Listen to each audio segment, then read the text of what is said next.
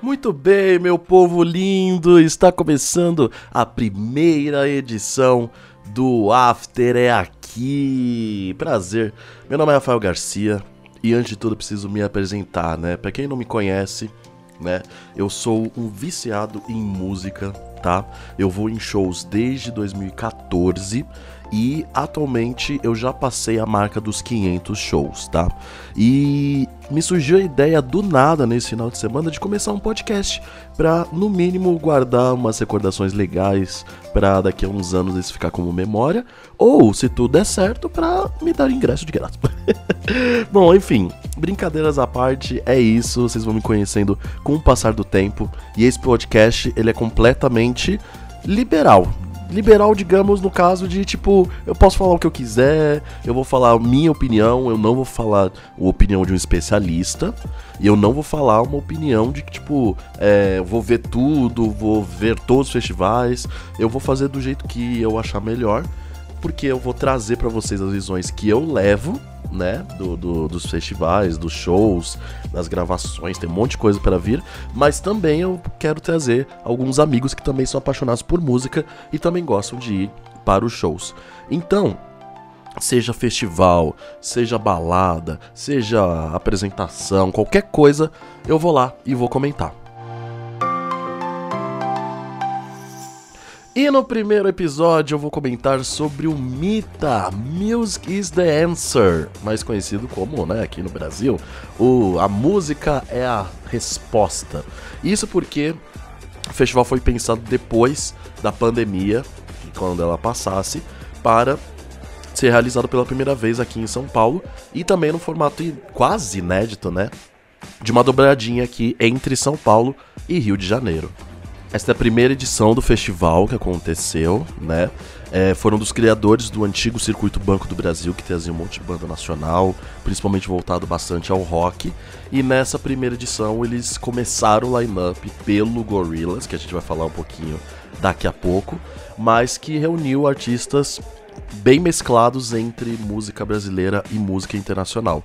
E o mais legal de tudo é que houve uma consciência de que, como a música é a resposta, a música tem que ser a resposta para todos. Então, não existia palcos funcionando ao mesmo tempo. Então, você escolhia se você ia ver o artista ou se você ia para as lanchonetes ou gastar o seu rios de dinheiro na bebida que tava horrivelmente cara. Mano, pelo amor de Deus, um drink custa 32 reais nem no Lollapalooza, gente, pelo amor de Deus. E até o, o, método de pagamento, ele era diferenciado, né? Ele já tinha, já tinha visto em alguns outros, é, principalmente em, em, shows de estádio, mas é, fazia tempo que eu não via o famoso cartãozinho de consumo que você compra, consome recarregando ele e depois no final você devolve e pega uma água de graça no final. Só que o problema é que aí ponto para o festival, só que mais ou menos, que também existia água de graça no festival, né, patrocinado pela Heineken e pela Absolute. E daí ele simplesmente, no, lá na frente do banheiro, a pessoa podia pegar água à vontade, tava gostosa, geladinha, tranquilo, não faltou durante todo o festival.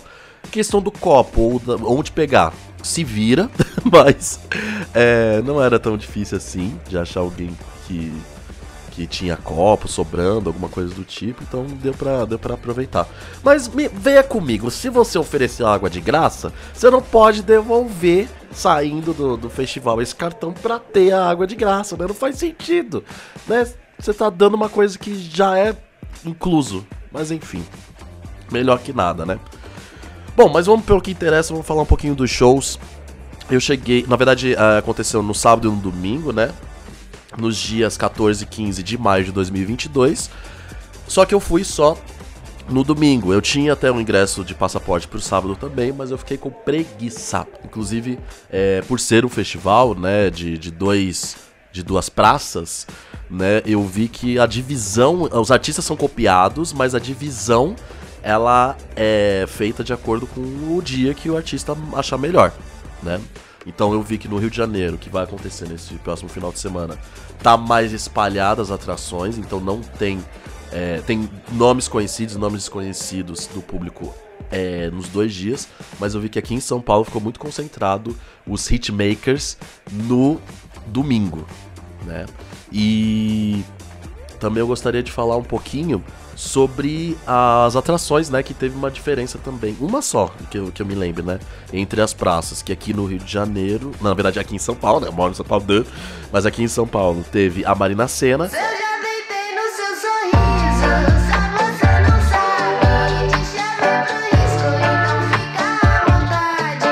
E no Rio de Janeiro vai ter o show do Jão. Eu vou te amar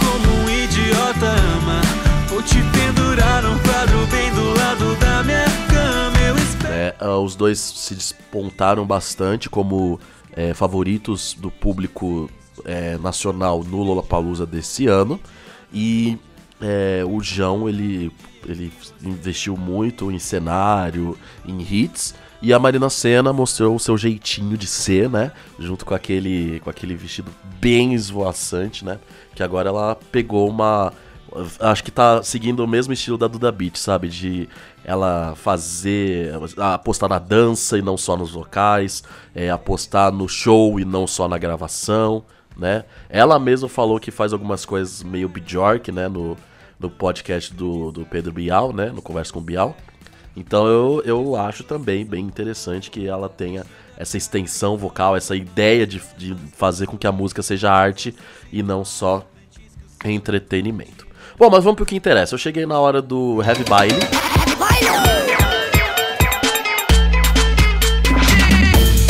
Tá? O Heavy Baile eu já vi várias e várias vezes em vários lugares diferentes. E é bem legal. Eu sempre gosto porque sempre traz um funk bem putaria pra todo mundo, né? E a Sabrina foi o destaque com certeza nessa apresentação. Pra quem não sabe, a Sabrina é a dançarina e agora, quando eu fui lá ver em, Cur em Curitiba, não, perdão, em Minas Gerais, né? No, no breve festival, eu achei muito legal que ela também cantou algumas músicas. E achei muito, muito bom mesmo. Heavy Baile, pra quem não conhece, vale ouvir e chegar assim já no, no nessa potência né, de, de, de, de, banda, né, querendo ou não, né, de grupo, no festival deu uma potência muito melhor, já deu um ânimo pra passar nas outras horas. Isso é porque eu cheguei mais ou menos umas três da tarde, né, o festival começou ao meio-dia, e depois é, teve o show da Lineker. Eu não sou de bebê, mas se beber melhora. Esse bebê esse rosé com esse licor de amora. Nossas línguas namoram e o jambo treme. Eu acabei de ver essa nova tour que é maravilhosa essa turnê. Esse álbum é maravilhoso e ela realmente trouxe um pouquinho do que ela performou lá no Sesc Pompeia para nossa, inclusive foi é, quatro sessões esgotadas em minutos. Foi uma loucura conseguir ingresso. E ela está sendo muito é, procurada ultimamente, né? Por ser uma representante do soul brasileiro, né? Que é um, um estilo musical que não tem aparecido muito, né? E só que tem um probleminha que eu acho, que ela é uma artista, né? E como artista, né, é uma performer.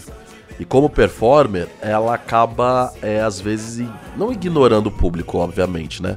Mas ela acaba é, se perdendo, né? Ela, ela, a gente vê que ela tá curtindo tanto uma vibe dela, é uma música dela, que ela fez para ela mesma, que ela acaba esquecendo de animar o público.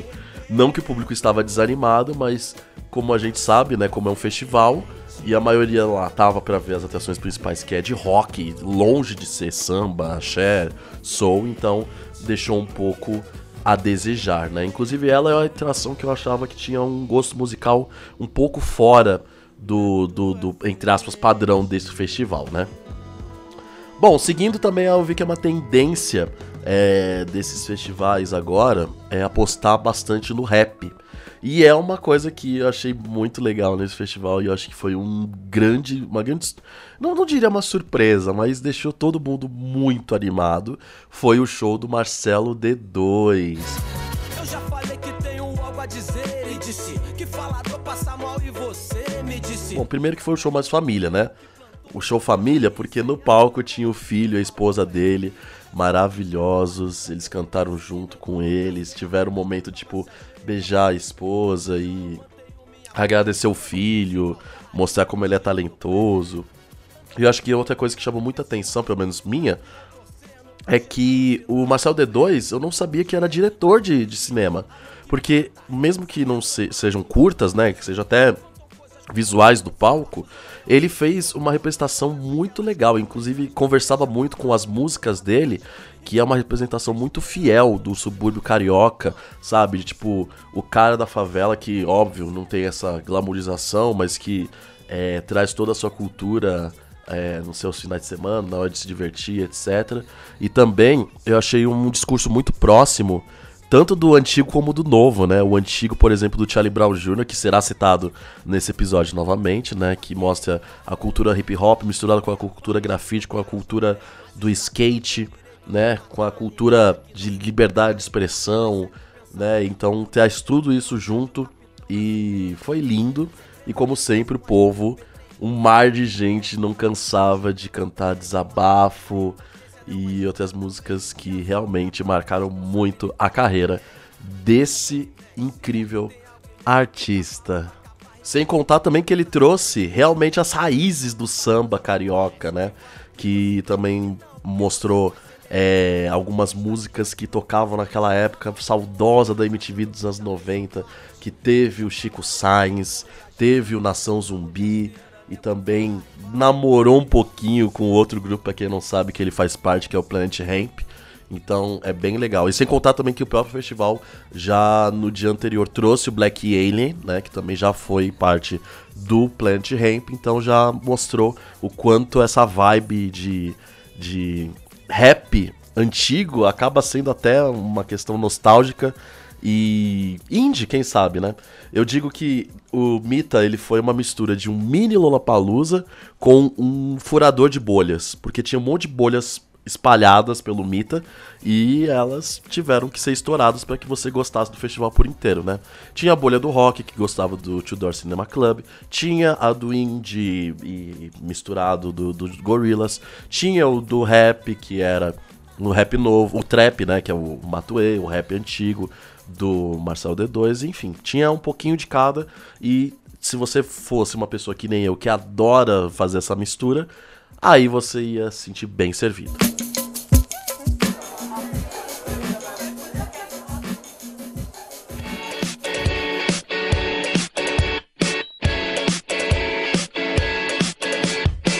Daí depois tivemos o show do Two Doors Cinema Club, essa banda que é, foi uma hitmaker, né, no, no, nos anos 2000, nos an no final dos anos 90, que trouxe bastante a, a uma cara bem londrina, uma, um, quase um, um, baile indie que se formou ali, né, nesse show, que eu inclusive achei bem longo, né, tinha uma hora e meia, de que, que todos os outros artistas eles estavam é, performando só uma hora, mas como sempre, né, o festival tem que valorizar a atração internacional, porque é a mais cara, né, então, beleza, deixaram lá to eles tocarem por um bom tempo. E a última música foi a que eu.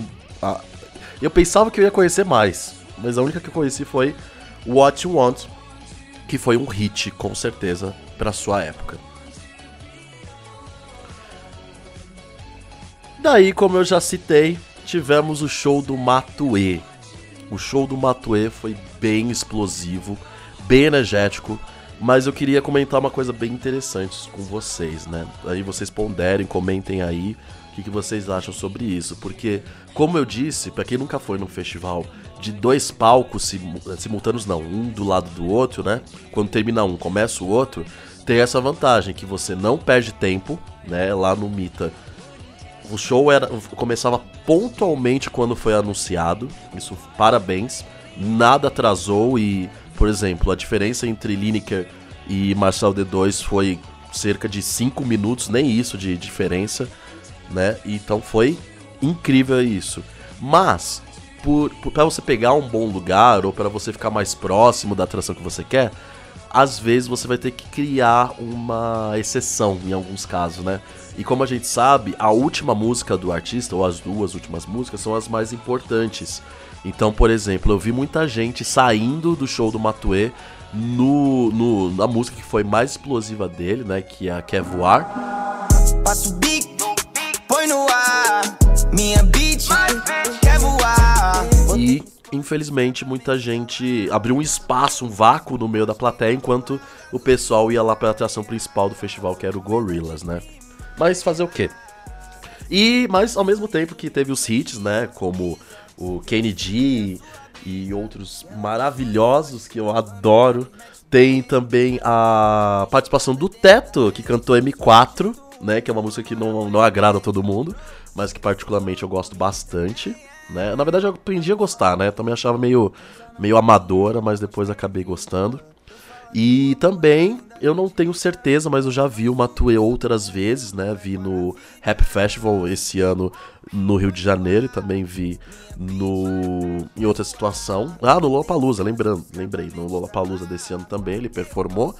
E o do Rap Festival foi incrível, incrível, incrível, que trouxe a 30 inteira, né? Então trouxe o Teto e o Will, mas é, não foi por isso foi porque em ambos os, os festivais ele não tinha lançado ainda a música Vampiro. Pra quem não sabe, a música Vampiro é a música que deixou ele de volta no top 10 do. Top 10 não, top 1 do Spotify, né?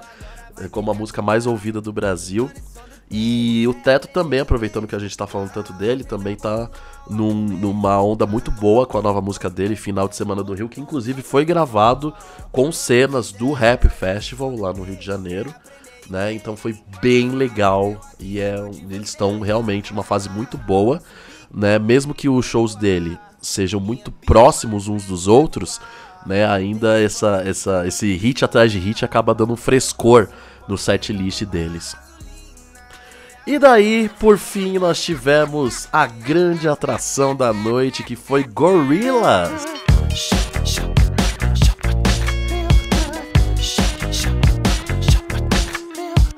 Né, eu vi uma abordagem muito diferente deles, né? Porque dos últimos anos, antes da banda voltar, né? Que ela ficou por, com, em um hiato por um bom tempo, eles estavam nessa vibe de tipo, vamos esconder nossos rostos, é, vamos priorizar as animações, né? E vamos deixar a banda em segundo plano. Até mesmo eu lembro de uma performance que aconteceu, é, gringa, né? Que tinha um, um telão na frente do, da, da banda, né? Até mesmo na, na lendária apresentação deles no Grammy com a Madonna, também não aparecia a banda, aparecia só a, a renderização do, dos, dos, do, dos personagens lá do Gorillaz. E hoje em dia isso não acontece, eles agora tocam muito mais banda do que animações, mesmo que elas estejam, né? Em formato de mini filminhos é, passando no telão. E é uma banda que ganha o selo de é melhor ao vivo. Não que seja, ou longe de ser ruim as versões de estúdio que você ouve por aí, mas com certeza é, ele traz uma, uma, uma mistura de rock com rap, com é, alguma, até soul mesmo. E é muito legal. Tem aquele momento que acelera, até aquele momento que desacelera no show. Tem um momento que uma das cantoras solta a voz que, nossa, arrepiou todo mundo. E é uma banda que se preocupa muito, não só com o visual, né, como vocês devem perceber, mas também com os instrumentos. É, é uma coisa que a gente não vê todo dia, mas uma banda com duas baterias é uma coisa bem legal. E também o vocalista, né, que tem os dois microfones com o maior cabo do mundo, porque ele foi pra plateia pelo menos umas três vezes e ele faz questão de estar com o microfone com fio. Então, ele foi pra plateia com o microfone de fio e ele foi até lá o final. Então, ele o fio, o cabo deve ter pelo menos uns, sei lá, uns, uns 50 metros eu chuto. É muito, é muito longo. E daí tem dois tipos de microfones, né? O normal, que ele canta né, com a voz dele, o vocalista, e também tem o, o microfone que é, parece aqueles, aqueles de, de megafone, sabe? Que fica com uma voz meio abafada. Fica com uma voz meio assim, sabe? Inclusive, essa música com certeza foi a que mais incendiou a galera, né? Feel Good Inc. foi com certeza não só de incendiar a plateia, como foi uma nostalgia muito grande, né? Ver essa música tão antiga, né? Já vai fazer quase 20 anos dessa música e é maravilhosa. E além disso, também eu vi um povo bem animado com as outras. Inclusive, ele lançou uma música nova nesse, nesse festival que segue muito a carreira deles, né? E eu até fiquei um pouquinho com medo deste show, porque eu fui escutar o setlist deles, que eles estão fazendo uma turnê aqui na América do Sul, né? Em Bogotá, no Chile, um monte de outros lugares, né? E é, eles acabaram é, tocando muitas músicas de muitos álbuns diferentes. E os álbuns mais recentes não tinham mais essa cara de Feel Good, de Clint Eastwood, de, de 19 2000. Então, é, mas presencialmente eu vi que o pessoal ele tava gostando sim dessa, dessa mistura. E o que eu vi um cara falando no meu lado, uma coisa muito legal que eu concordo muito bem também, fechando o episódio de hoje é também é uma coisa bem legal para se pensar de que é, o show, se eu quisesse ficar sentado, se eu quisesse ficar quieto, se eu quisesse só ouvir, eu não ia estar lá. Eu ia estar num teatro, num cinema, né, em algum lugar um pouco mais comportado. Então, como a gente está no show, a gente quer festa, né? Então é bem legal que o Gorillaz conseguiu incendiar realmente, fazer essa tão aguardada festa e realmente foi uma atração sensacional. O Mita, ele, mesmo sendo caro, bem acima da média pelas atrações, é, ele merece contigo que vai realmente ano que vem fazer outra edição, até com artistas um pouco maiores, porque deu certo a primeira, então tem tudo para aumentar o público. Na verdade, até é, esqueci de falar sobre o espaço, né? O Spark Arena, que foi o lançamento. Foi o primeiro evento que aconteceu lá, na, que, é o, que era o antigo estacionamento da Arca, né? Que é um, um lugar lá na Vila Leopoldina, perto do CEAGESP, que é conhecida pelos seus festivais de música eletrônica, né? Esse ano vai ter Arma Van Buren, tem sempre é, o Vintage Culture lá tocando. Inclusive tem alguns festivais que acontecem lá, tipo Afterlife o Boma e tem um monte de outros festivais que acontecem lá de música eletrônica. Então fica mais ou menos assim, né? A Arca voltada para música eletrônica e agora a gente tem um espaço bem legal que dá para construir dois a três palcos. É, lá também um lugar de fácil acesso próximo à estação Vila Lobos. Então é isso, minha galera. Espero que vocês tenham gostado desse, desse primeiro podcast. Espero também que vocês tenham gostado do Festival do Mita tá? Que foi maravilhoso, realmente foi muito legal, tá? E só retomando o que eu disse, né? Comentem, que no próximo episódio eu vou ler os comentários, vou ver o que vocês falaram e posso lembrar alguma coisa, né? O que, que vocês acharam do Mita? Valeu a pena? Não valeu? Foi caro? Foi barato? As atrações foram boas? Deixa aí nos comentários. É, coloca, dá uma avaliação de 5 estrelas, por favor, aqui, se você estiver ouvindo no Spotify ou também dar uma boa avaliação, se você puder, nas outras plataformas. E também não esqueça que em breve eu voltarei, porque esse, esse vai ter muito conteúdo, porque esse mês é, eu tô indo para o Festival Curitiba, que é em Curitiba, obviamente, e também para o Só Trek Boa em São Paulo, e quem sabe até na virada cultural também aqui da capital paulista. E nesse meio tempo também eu quero comentar sobre um monte de festivais que eu já fui.